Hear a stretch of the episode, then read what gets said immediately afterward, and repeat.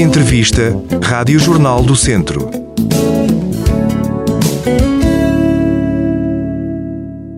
Sejam muito bem-vindos a este espaço de entrevista. Maria de Fátima Eusébio, responsável pelo Departamento de Bens Culturais da Diocese de Viseu desde 2007, foi em novembro nomeada diretora do Secretariado Nacional dos Bens Culturais. Em setembro último, recebeu também a Medalha Municipal de Mérito de Viseu pelo desempenho à frente do Departamento dos Bens Culturais da Diocese de Viseu e da vasta investigação em torno do património religioso e histórico. Fátima Eusébio, bem-vinda. É um reencontro aqui na Rádio Jornal do Centro. Novo desafio, nova missão abraçada. O que é que vai fazer exatamente? Que missão é esta?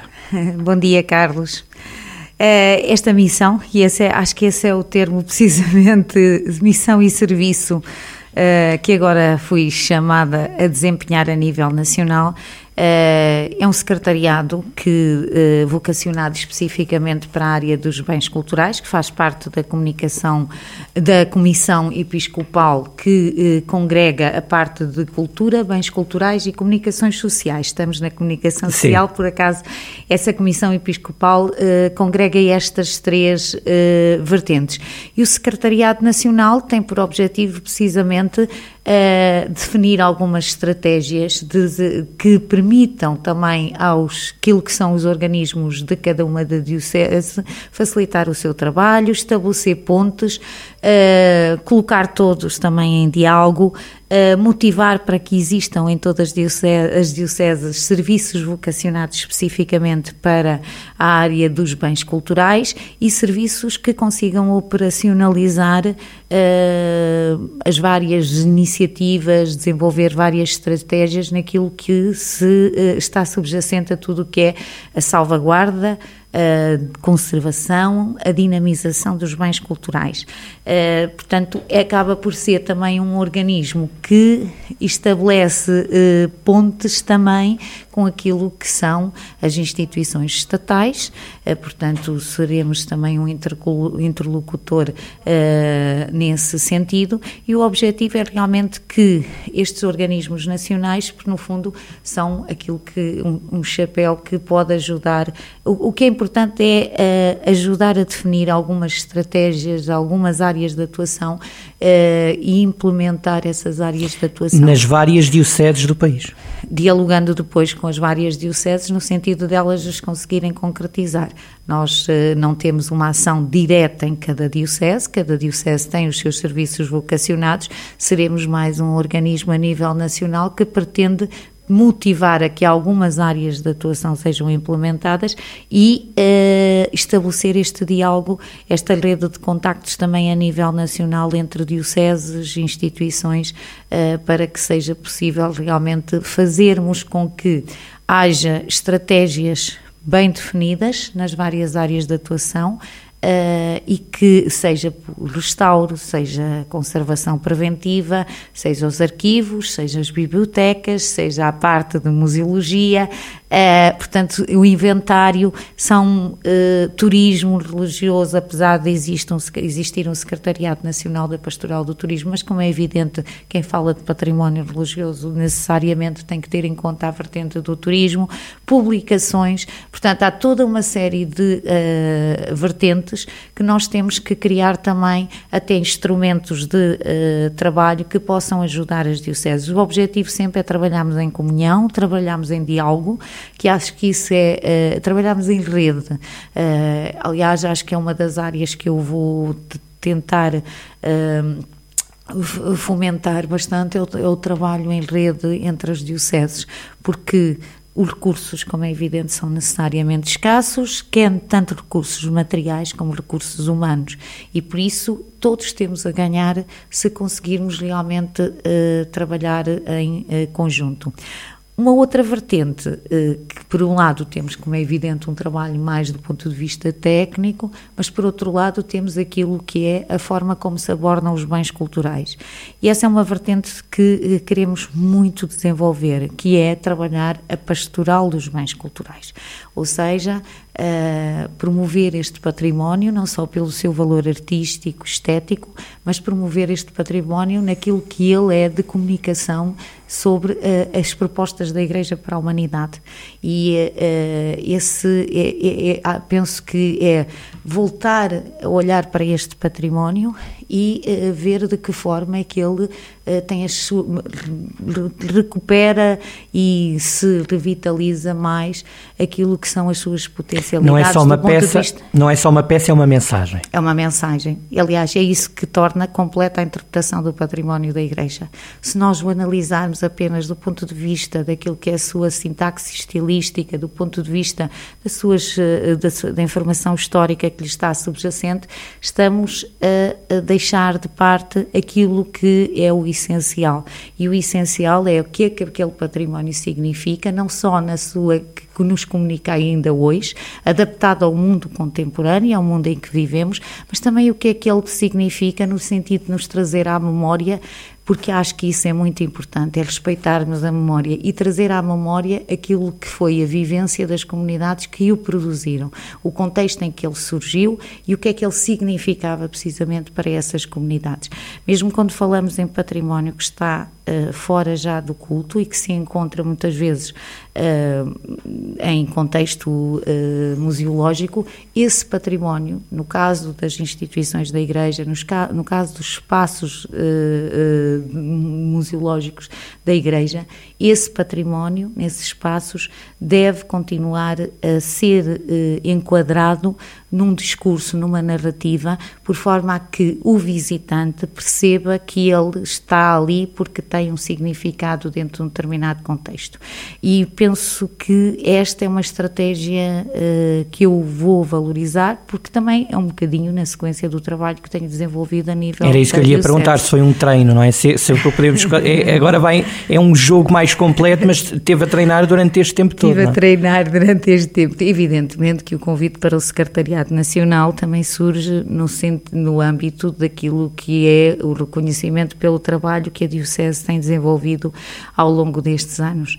Eu penso que no caso concreto de, dos bens culturais da Diocese, cujo departamento existe desde 2007 e de que eu tenho estado, tive uh, o privilégio e tenho e vou continuar a ter, porque eu não vou sair uh, do Departamento dos Bens Culturais, vou repartir o tempo entre os dois organismos uh, e penso que desenvolvemos um trabalho muito consistente ao longo destes 16 anos, um trabalho que realmente foi expressivo daquilo que é possível fazer com os bens culturais. Claro que muito mais gostaríamos de fazer, uh, os recursos são muito escassos, mas aqui tivemos também uh, o privilégio de uh, poder ter um organismo e poder ter uma pessoa a tempo inteiro neste organismo, que eu acho que é aquilo que falta na, em algumas dioceses, não é?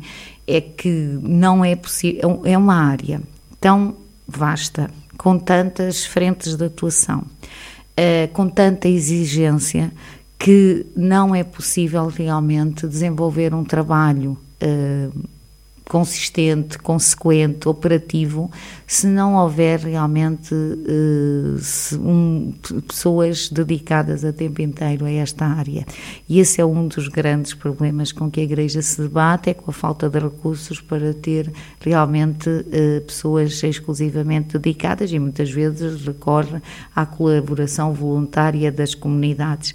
Uh, mas penso que se calhar temos que começar a, a, mudar esta equação e pensar que existindo serviços especializados e vocacionados para esta área, a Igreja tem muito a ganhar e a, porque vai permitir não só à comunidade uh, fruir, continuar a salvaguardar o património e fruir desse património, como depois para a própria instituição, a utilização pastoral dos bens culturais será uma mais-valia para aquilo que é a presença da Igreja dentro da sua comunidade, portanto, dentro da comunidade que não é católica, mas também dentro da comunidade católica. E ao longo destes 16 anos que lidera os bens culturais, que entraves é que foi encontrando? Porque há, por um lado, acredito, a valorização do património, mas, por exemplo, há também a religiosidade, a fé das pessoas, a fé popular e algo, pode haver aqui alguns entraves. Quais foram os que mais encontrou?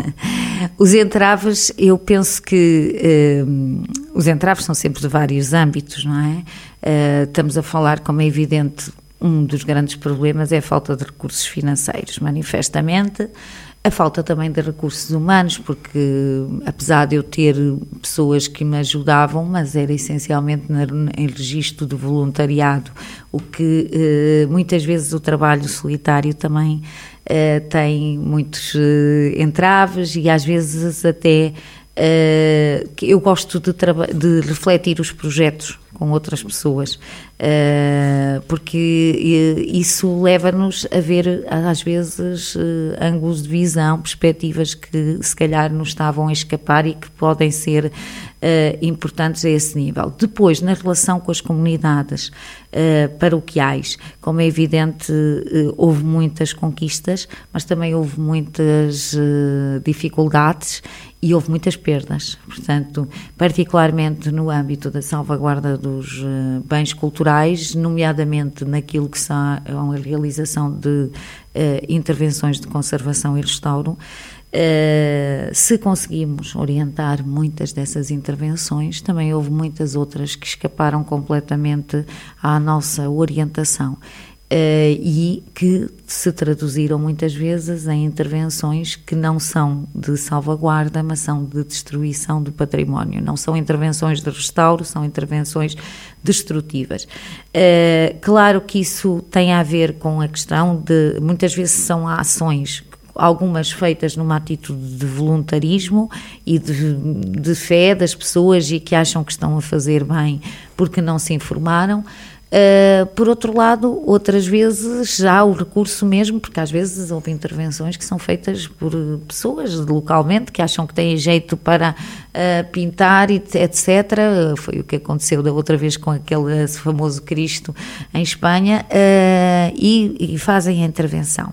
Mas por outras vezes recorre-se mesmo a empresas e, como é evidente, no mercado nós temos empresas que são verdadeiras empresas de conservação e restauro e que são técnicos credenciados e que têm ética uh, profissional, porque uh, não admitem fazer procedimentos que não sejam os mais adequados para as obras, não é? Uh, enquanto que outros, não, se calhar até podem ter uma boa formação, serem qualificados, mas por vezes o dinheiro fala mais alto e se a comunidade diz o nós queremos assim, uh, vão por procedimentos que não são os mais corretos. Ou então outras empresas que não têm mesmo a formação adequada, mas que acham que o restauro é de quem tem jeito para pintar ou quem tem jeito para fazer qualquer coisa desse género e que o fazem. E as comunidades, muitas vezes, claro que quando se lhes fala em restauro, às vezes pensam que vamos então ter a obra agora nova. Não. E restaurar não é? Transformar uma, dar, converter uma obra que estava com desgastes, com problemas uh, que são de, diversa, de diversos registros, não é? Convertê-la numa obra nova, não é? É restaurar, mantendo aquilo que é as autenticidades a nível dos materiais, a nível de, de histórico, a nível artístico, portanto, essas autenticidades têm que ser preservadas eu penso que às vezes não resolve-se tudo com diálogo. Uh, e há, nem sempre, portanto, quando não há esse entendimento por parte das comunidades, se nós formos explicar e se explicarmos de uma forma simples o que é que foi feito e porquê é que é assim, as pessoas então percebem e já não entram em. Uh, de uma maneira geral, a reação é muito positiva. Às vezes falta é o diálogo, não é? Porque e muitas vezes faz-se as coisas e não se explica antecipadamente. E eu muitas vezes dizia aos párocos: eu estou disponível para ir lá e antes ou depois para explicar o que é que vai ser feito e porque é que foi feito. E tive que ir muitas vezes a explicar essas situações. É o mesmo, por exemplo, que a questão das flores nas igrejas, não é? Uh, as flores não são para desaparecer nas igrejas, mas as flores não são para ser aquela quantidade imensa que se coloca muitas vezes e que, uh, para além do gasto que elas representam para as comunidades, é também o, o, que elas provocam do ponto de vista da preservação do património, porque quer em termos de umidade, quer em termos da proliferação também de uh, pólenes e de uh, insetos, uh, são nocivas para o património. E então, eu costumo dizer, não é para desaparecerem as flores. As flores têm é que ser indicativas e não impositivas, até porque elas, se são impositivas, estão a subverter completamente aquilo que é a sua, a sua justificação da sua presença. Uh, e por, depois de explicar isto desta forma, as pessoas compreenderão mais facilmente do que se alguém chegar lá e dizer agora não há mais flores no trono, etc. Portanto, há, há que pensar, que tem que haver muito diálogo. Eu acho que ehm, faz-nos falta na sociedade, hoje em dia que vivemos, não é, neste mundo de comunicação, comunicamos cada vez mais, cada vez menos, Uh, uns com os outros e achamos, portanto, que as pessoas têm que aceitar, não é bem assim. É importante haver diálogo e com esse diálogo, porque a fé das pessoas é o mais importante, como é evidente, não é? Uh, mas um bom, uma boa intervenção não entra em contradição nem em oposição a, a, essa piedade, a essa fé, a esse contributo que as pessoas querem de preservar o seu património. Por falar em preservação de património, a SE está em obras, já se ouviram inúmeras vozes críticas.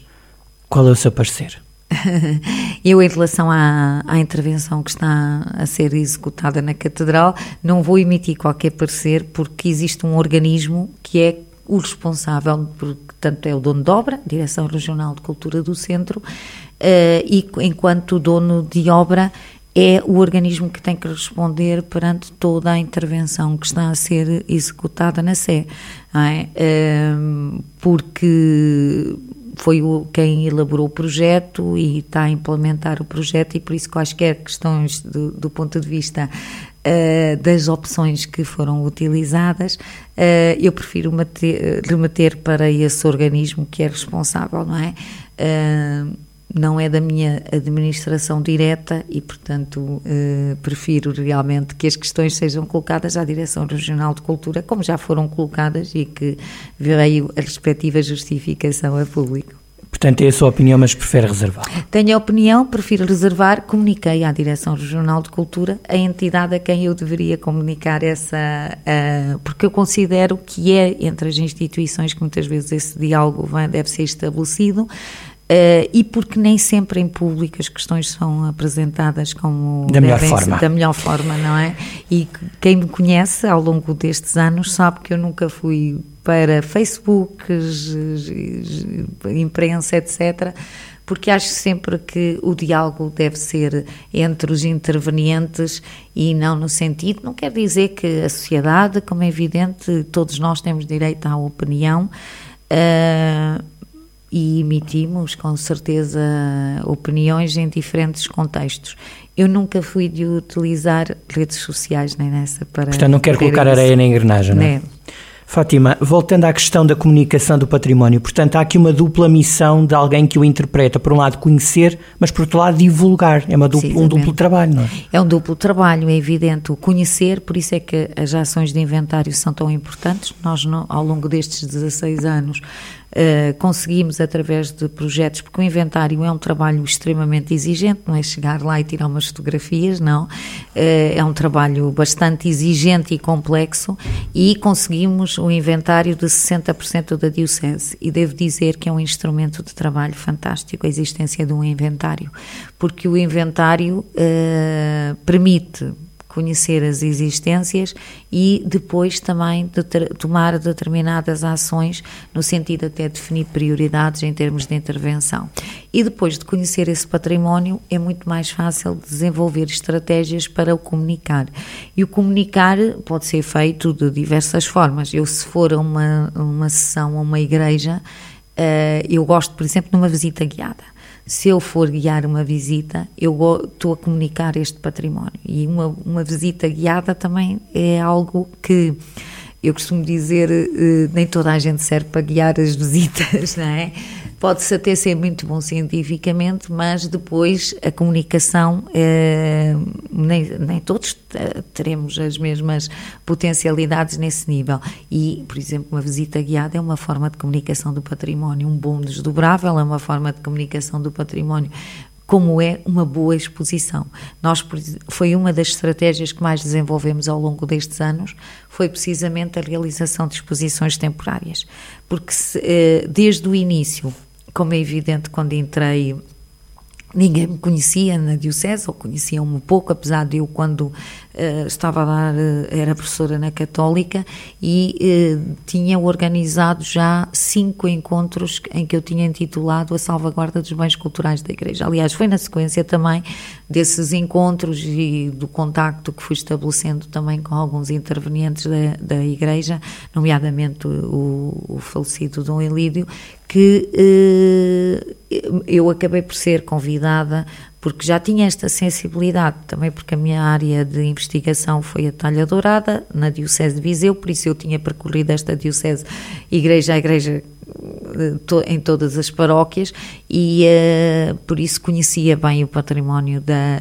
Diocese e foi nesses, na realização desses trabalhos que eu senti que como professora na, de História da Arte na Católica poderia dar algum contributo no sentido de trazer precisamente ao diálogo uh, esta situa a, a situação de necessidade de salvaguardarmos os bens culturais da Igreja e por isso organizei esses encontros. Uh, quando entrei para a Diocese, como é evidente, era desconhecida e uh, não foi fácil, se calhar, também ganhar alguma confiança por parte das comunidades, por parte dos parcos, etc. E uma das estratégias que utilizámos foi precisamente as exposições temporárias, porque numa exposição temporária nós contemplamos logo várias vertentes. Por um lado, nós contemplamos a questão de valorização de património, que muitas vezes, e eu procurei muito isso nas exposições temporárias, sempre em quase todas elas, 70% do património exposto era património que já não estava oculto porque iria, ia procurar sempre peças que estavam em arrecadações, nas sacristias, casas paroquiais, etc. Um, depois há a vertente de, também salvaguardarmos esse património na, na vertente da sua conservação e restauro. E se há algo de que me orgulho muito ao longo destes anos é que através das exposições temporárias nós Fizemos conservação preventiva, em algumas situações não foi possível um restauro, eh, mas fizemos a conservação de, eh, das peças do ponto de vista daquilo que é o essencial da desinfestação, da consolidação, etc. E eh, fizemos o restauro de centenas de peças da Diocese. Uh, conseguimos sempre angariar mecenas para nos ajudarem nessa missão e uh, por isso acho que salvamos, salvaguardamos muito património. Depois, ao inserirmos as peças numa narrativa específica para a exposição, estamos precisamente a desenvolver a vertente da comunicação. Por isso, as exposições temporárias são realmente muito abrangentes. E quando estamos também a comunicar, Uh, nomeadamente todo este trabalho depois de ir buscar as peças, depois de devolver as peças, Uh, e até as, levar as pessoas das comunidades à, à, à, exposição é muito gratificante porque as pessoas começam olham para começam a olhar para essas peças de forma diferente e a valorizá-las. Peças que muitas vezes estavam um bocadinho esquecidas porque até estavam fora da sua visão em arrecadações e que depois quando uh, retomam ao lugar ao, vão ter outra valorização. E se calhar também começam a olhar para o seu património de forma diferente. Por isso, uh, e depois a comunicação de, daquilo que é não só mostrar o património da Igreja, mas aquilo que ele significa em contexto de, precisamente para a Igreja, da sua proposta para a humanidade.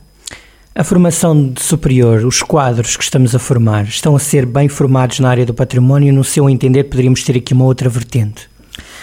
Os quadros dependem das áreas de formação, não é? Eh, eu acho que nós vivemos numa sociedade, não é? Que a imagem, etc., chega rapidamente às pessoas.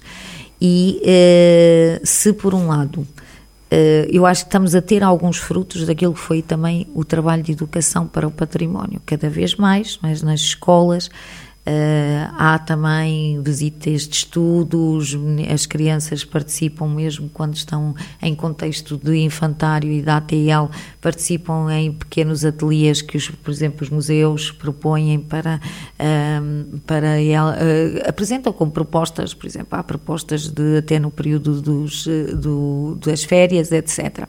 E por isso essa educação para o património é muito importante e penso que dará ainda mais frutos no futuro, porque tem-se investido muito uh, nisso.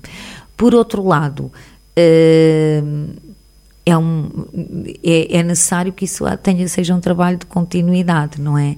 E que uh, esta geração que está aqui pense que o facto de ser património da Igreja, e hoje em dia, como é evidente, é manifesto que o número de católicos tem claramente uh, diminuído, Uh, e de participação das pessoas uh, nas celebrações, que é um dos, uh, dos dados que tem sido, portanto, as estatísticas que têm havido a público, e por isso é importante é as pessoas perceberem que o facto de ser património religioso não está ali propriamente só e que não está, ou que não tem valor, ou que tem que ser totalmente eh, retirado da alçada da igreja porque se considera que também é património, é nosso, é de todos o património, como é evidente, uh, ou então que é património religioso não interessa porque eu não sou católico. E não é assim, porque estamos a falar de cultura. É? E acho que por vezes existem alguns preconceitos em relação a esse, a, a esse nível. Aliás, eu costumo referir que é um contrassenso, porque lá está, se eu fechar a Sé, não é? E disser, não tenho recursos para manter uh, recursos humanos afetos a manter a Sé e o Museu da Sé abertos, como é evidente, isso iria causar uma grande polémica de toda, e seria isto é de todos, é o nosso património, está fechado, etc. Mas se, no caso da Sé, o financiamento é sempre estatal, mas, por exemplo, pomos o caso de uma igreja de, com relevância na, no património da cidade. Mas se eu for pedir um apoio para ajudar a conservação e restauro daquele edifício, a igreja é que é proprietária, a igreja tem e, portanto, uh, os, as instituições não têm que contribuir. Uh, portanto, se é, um, é este contrassenso que às vezes. Sentiu muitas portas fechadas ao longo destes 16 anos, não? Sentimos, sentimos muitas vezes, sentimos algumas portas fechadas uh, e necessitaríamos, porque não, de apoio mesmo estatal, eu, por exemplo, que faço, tenho a direção do Museu da Sé, e que nós procuramos que o Museu da Sé é, esteja aberto o, um horário mais alargado possível. Aliás, é um museu que está aberto sete dias por semana, só fecha ao domingo de manhã. Uh, e que uh, eu vejo as dificuldades que tenho para conseguir manter recursos humanos, para manter a, a, o museu com as condições de limpeza e de conservação adequadas para estar uh, aberto, porque realmente não temos qualquer apoio uh, do Estado, não é? E não é fácil manter. Nós, de por cima, também desempenhamos a parte do museu um papel importante para a própria catedral estar aberta, não é? Porque a catedral só tem uma funcionária, por isso, nos dias e nas horas em que ela não estivesse disponível, se não fosse a componente do museu, a catedral teria mesmo que também estar uh, fechada.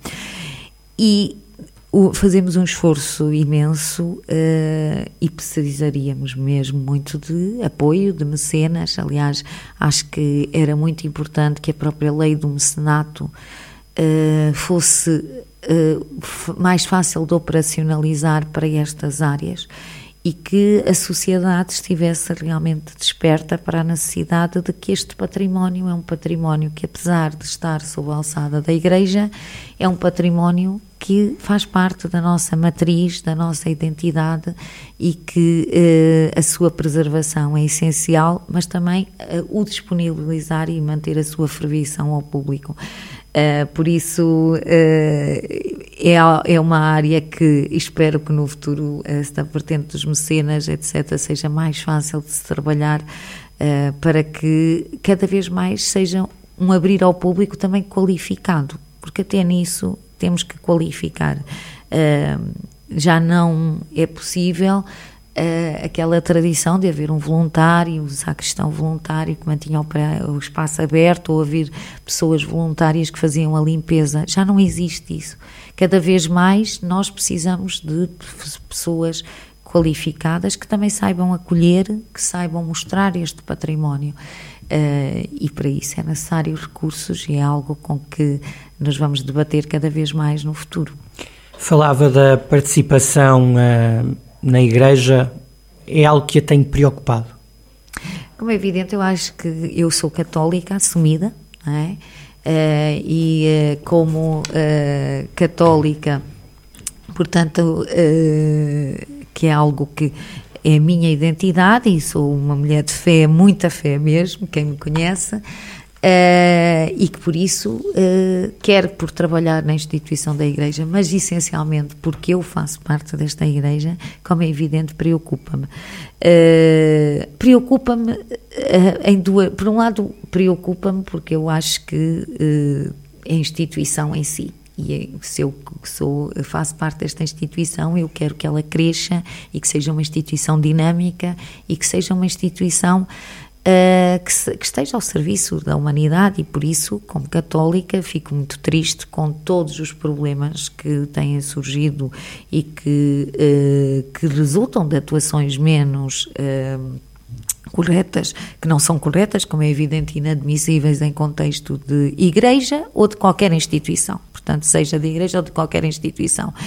Uh, também fico triste porque eu considero que a igreja desempenha um papel extraordinário nomeadamente do ponto de vista social, sem o embandeirar, e por isso que é desconhecido da maior parte das comunidades.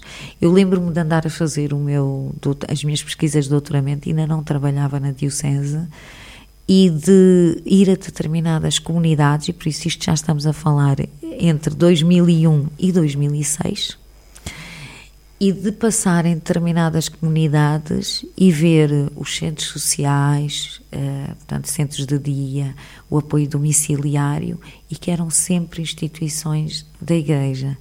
E eu pensar muitas vezes o que seria destas pessoas, porque eu presenciei tanta miséria e continua a existir essa miséria, não é? O que seria destas pessoas sem estes apoios? E, uh, portanto, para além de que são instituições que depois trazem emprego, que trazem dinamismo às localidades. Mesmo do ponto de vista da ação social, dos apoios que a Igreja dá através das várias instituições, outras vezes sem ser de forma informal, há um papel uh, que uh, acho que aí a sociedade tem sido um pouco injusta para tem sido injusta para com a Igreja, porque a Igreja tem desempenhado um papel fundamental aí. Por outro lado, há também aquilo que é, eh, muitas vezes, não é bens materiais, é haver alguém que possa falar com as pessoas, que possa visitar os doentes. Uma das ações que eu considero mais bonita da Igreja ao longo do ano é quando, em determinadas alturas do ano, eu vejo os parcos uh, e a, muitas vezes até mobilizando também alguns paroquianos a visitar os idosos que estão sozinhos, a visitar os doentes. Uh, e essa ação é algo que é fundamental e aliás acho que cada vez mais vai ser porque um dos grandes problemas da nossa sociedade atualmente já é a solidão e isso é um problema que se vai adensar muito nos, uh, nas próximas décadas e por isso um, todo esse papel, o, o, estar lá para o ouvir, é? porque às vezes uh, os, os, sacerdotes, não é? até mesmo vezes, alguns leigos que desempenham muito bem esse papel, o estar lá para ouvir. Uh, é um papel que não é algo que, que, se anda em bandeirar, que seja visível publicamente, mas que a Igreja desempenha com muita importância e que é de extrema relevância. Por isso, Acho que eh, preocupa-me a falta de, de, das pessoas em todas essas perspectivas. E também digo, eu sou muito feliz por ter fé. E eh, muitas vezes de, costumo dizer eh, algo que eu tenho muito medo é de perder a minha fé. Porque acho que eh, ela faz parte daquilo que eu, eu não seria tão feliz, não é? Uh, se não tivesse a fé que tenho. E ela é algo presente na minha vida constantemente. Uh, ela, essa fé com, com e, o que tem vivido fora a igreja, com o que tem vivido, com o que se tem vivido no Médio Oriente, na guerra na Ucrânia entre renasceu, floresceu, houve momentos de dúvida, como é que viveu todos estes acontecimentos? Acho que nós, todos nós, temos momentos até de deserto ao longo da nossa vida. Uh, eu, quando olho uh, para todas essas ocorrências, eu vejo é a falta de fé dessas pessoas é que leva, como é evidente, a isso. Porque quem tem fé olha para o outro com humanidade e todos esses atos de atrocidade que têm ocorrido resultam precisamente de atuações que são numa perspectiva de eh, não pensar que o outro é um ser humano. É? Que, é, que é a ideia do aquele é meu irmão, é? é porque nós gostamos, nós amamos o meu irmão. E se nós olhássemos o mundo com o coração, muito mais do que pensar só uh, no, na, no, no, racional e não pensarmos que. Porque isto é falta de humanidade. Nós, quando olhamos para essas, aquilo que tem acontecido no Sudão do Sul, que tem sido tão esquecido nas notícias e que as atrocidades uh, são de, meu Deus, inimagináveis de se pensarmos na Ucrânia, Israel, etc., resultam de atuações de pessoas que simplesmente não sabem o que é amar. E esse é o grande problema do nosso mundo. As pessoas estão extremamente. É o egoísmo, é, é, e o egoísmo não passa só. Uh, nós já não vivemos na era de dizer todos temos que viver pobres. Não, não, todos temos que viver bem. É? é? termos todos, uh, não é uma luta contra os ricos, nem pensar, nós não estamos a, não, nós todos temos que viver bem e com dignidade. Uh, e olhar, uh, porque muitas vezes não é só, é, lá está, os bens materiais, é muito mais do que isso. E quando pensamos nessas atrocidades, há aí uma falta de amor e de humanidade total. É os valores humanos, que isso é o que me preocupa muito. E é isso que a Igreja sempre teve.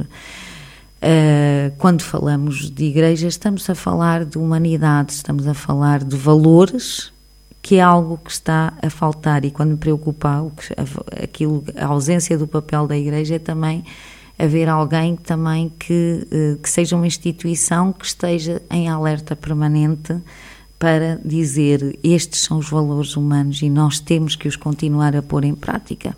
É? Onde caibam todos, como Onde disse o Papa todos. Francisco, o que é que ficou das jornadas? O Estamos que é que a chegar a, a final de 2023, que foi o ano que ficou marcado uh, pelas Jornadas Mundiais em Lisboa. O que é que ficou?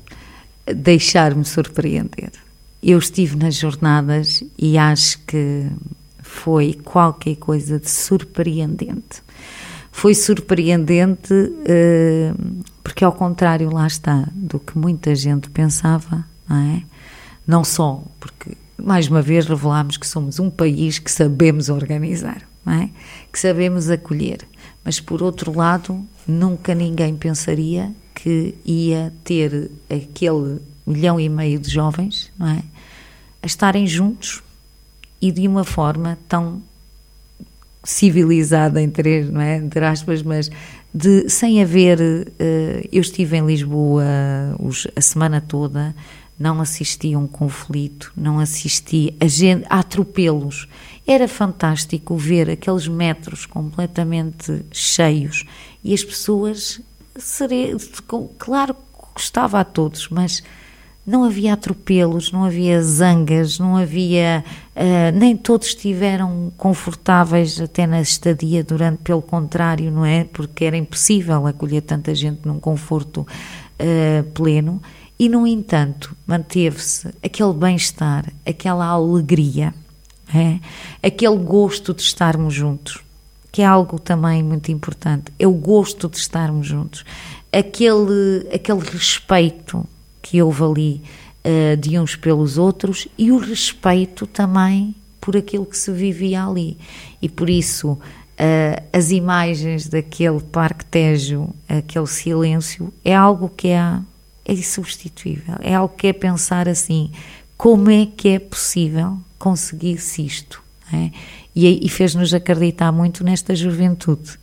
Uh, que é uma juventude que é o futuro e, portanto, é o futuro também da Igreja, não é? Um, ehm, e quando nós vemos, nós estávamos em Portugal e tínhamos cá as jornadas, mas quando eu vi, uh, estavam a ser entrevistados uns peregrinos que estavam à minha frente no Parque Eduardo VII, em que eles estavam a dizer: Nós demorámos três dias, fizemos não sei quantas escalas, etc., para chegar aqui. E eu disse: é preciso fé, e é preciso, porque isto exige recursos financeiros também, e, muito, e, e houve um trabalho imenso, porque houve as jornadas, mas houve um trabalho de pré-jornadas durante os últimos quatro, 3, 4 anos uh, de angariação de fundos, de, uh, também de unir as pessoas, de motivar. E acho que essa caminhada foi fundamental para depois vivermos aquilo que vivemos ali, não é? Ehm, e estarmos perante um Papa que poderia, uma pessoa de, com a idade que ele tem, que poderia simplesmente ter entrado nos vários sítios uh, pelo caminho mais curto e que não, fez questão de dar a volta aos recintos, por forma a que uh, todos o sentissem presente e próximo. E acho que isso ele é como é evidente, iconicamente é muito importante também termos esta, esta uh, referência. E por isso eh, é algo que nos marcou e que nos deixou uh, no coração, realmente. Uh, acho que quem abriu o coração para tudo aquilo que se lá viveu nunca vai esquecer e que terá consequências, como é evidente, na atuação, porque, até porque a nível das dioceses a dinâmica com estes jovens tem tido alguma continuidade e essa continuidade é que é importante, porque é o que é que fica depois das jornadas. Não podemos chegar ali e dizer uh, pronto, agora acabou e passamos à frente. Não. É o que é que fica e o que é que eles vão poder fazer uh, com aquilo que levam uh, a partir daí. Aquela palavra que ficou marcada e do todos, todos, todos acho que uh, está na mente deles e com certeza será mais um contributo para ele, estes jovens nas suas áreas de atuação, de estudantes, de, nas suas áreas profissionais, levarem precisamente isso para uh, aquilo que é a sua vivência do dia a dia, porque isso é o mais importante disto tudo. A chegarmos ao fim do ano, não sei se é supersticiosa, ao comer uma das passas que deseja que vai pedir? Saúde. saúde, eh, porque eu acho que pedimos todos, como é evidente, paz eh, para o mundo, etc. Mas saúde, saúde, porque. E que o dia estique mais umas horas, não? Também, que o dia estique. então, em 2024, para mim seria fundamental. Uh, quando nós falamos agora, por exemplo, chegar ao fim do ano, eu acho que uh, este, esta quadra do Natal, não é? Que nós estamos a, que vamos, que estamos a viver, estamos no Advento e para chegar ao Natal e esta caminhada e quem quem uh, faz a caminhada, não é, do percurso do Advento e acompanha domingo a domingo as leituras, de nos prepararmos também para aquele grande momento de alegria, não é? Um, o mais bonito de, disto tudo é que este nascer do menino, não é? Traz o quê? Traz uh, a ver as famílias que se juntam, a ver o diálogo, a ver um simples telefonema a dizer ou uma mensagem a desejar boas festas. Uh, é o lembrar-nos de pessoas que se calhar esquecemos nos dias anteriores, ao longo do, do ano, não é? E é isto que deveria ser depois replicado, não é? E, mas pelo menos, aliás, é o, que, é o que eu costumo dizer, quando existem os dias mundiais, há, há quem ache que não, devia existir, não deviam existir dias mundiais e que todos os dias deviam ser.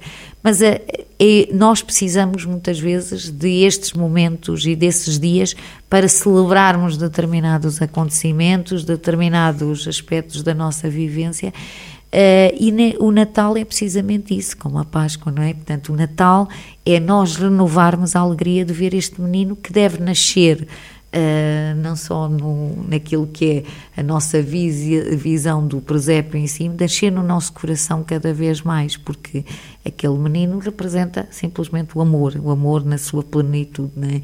E então uh, é isso que é o, a alegria do Natal é, para mim é poder ver que esta, esta beleza até da cidade, que uh, nem sempre é compreendida, a questão das luzes nas cidades, há sempre quem veja só a vertente da economia, é, da economia não, da, o dos gastos com a, a esta eletricidade, mas é tão bonito ver o Rocio cheio de famílias a passear e que vieram ver também a iluminação e que vieram viver este ambiente. Isso é a maior beleza que nós podemos ter como nesta, nesta quadra. É as pessoas saírem do seu isolamento, as pessoas lembrarem-se dos outros, as pessoas fazerem mais, há mais sorrisos, acho que há mais sorrisos. Também é um momento triste para quem não tem recursos e que gostaria de ter um Natal melhor, mas também é um momento de mais solidariedade, não é? Isso é uma vertente que precisamos de trabalhar muito é a questão da solidariedade, de sermos muito mais solidários. Eu, por acaso, este, tenho feito nos últimos anos o Banco Alimentar e este ano, não sei se foi do sítio onde estive, fiquei muito triste porque eu nunca recebi tantos nãos como este ano. E preocupou-me muito que a maior parte dos nãos vieram de casais jovens que entravam. Os jovens, pelo contrário, até contornavam e os casais jovens. E fiquei muito preocupada uh, porque se nós, uh, aliás, eu acho que o Banco Alimentar devia ser uma experiência que devia existir para, quase como obrigatória para todas as jovens participarem quando estão no período escolar eh, porque era muito importante passarem por ali e, e, viverem esta experiência, ficavam muito mais sensíveis para um dia também serem uh, colaborador, colaborarem e, e, e darem o seu contributo. E a verdade é que a quadra do Natal chama também essa vertente da, da solidariedade. E tudo isso torna esta quadra muito, muito especial, porque é um nascer do menino, para nós, a Igreja Católica, como é evidente, é o Messias que vem e que, com toda aquilo que é a sua missão para salvar a humanidade com o seu amor, é evidente. Uh, mas, uh, e aquele que fica connosco, Deus connosco, Uh, mas uh, para toda a sociedade, mesmo que não é católica, ninguém fica indiferente ao Natal. Eu penso que, mesmo os não católicos, ninguém fica indiferente, não é? E uh, temos que viver esta quadra de forma também especial e cada vez mais com o coração aberto para todos. Fátima, até à próxima. Até à próxima, obrigada, Carlos.